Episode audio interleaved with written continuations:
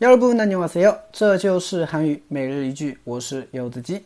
今天想跟大家分享的句子是这个：남자친구가생긴것부모님한테얘기했어남자친구가생긴것부모님한테얘기했어남자친구가생긴것부모님한테얘기했어 남자친구가생긴것부모님한테얘기했어啊，你有男朋友这件事情有没有跟你爸妈讲过？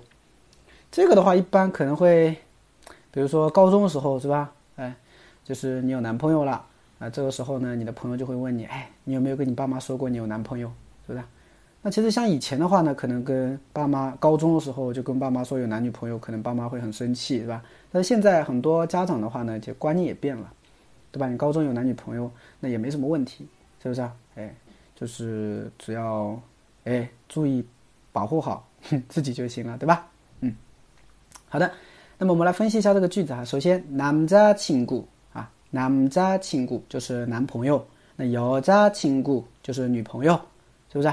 哎，那男女朋友的统称我们可以说애인，애인啊， 听上去有点像爱人，是不是啊？它对应的汉字呢也是爱人，但是这个和中文不一样。啊，中国里面说爱人的话，可能是结了婚以后啊，说这个老公老婆哈，这个叫爱人。但是韩语当中，a in 的话呢，它指的是恋人啊，男女朋友叫 a in，对吧？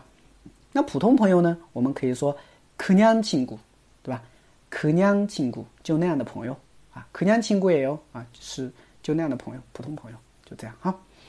下一个呢，생기 다。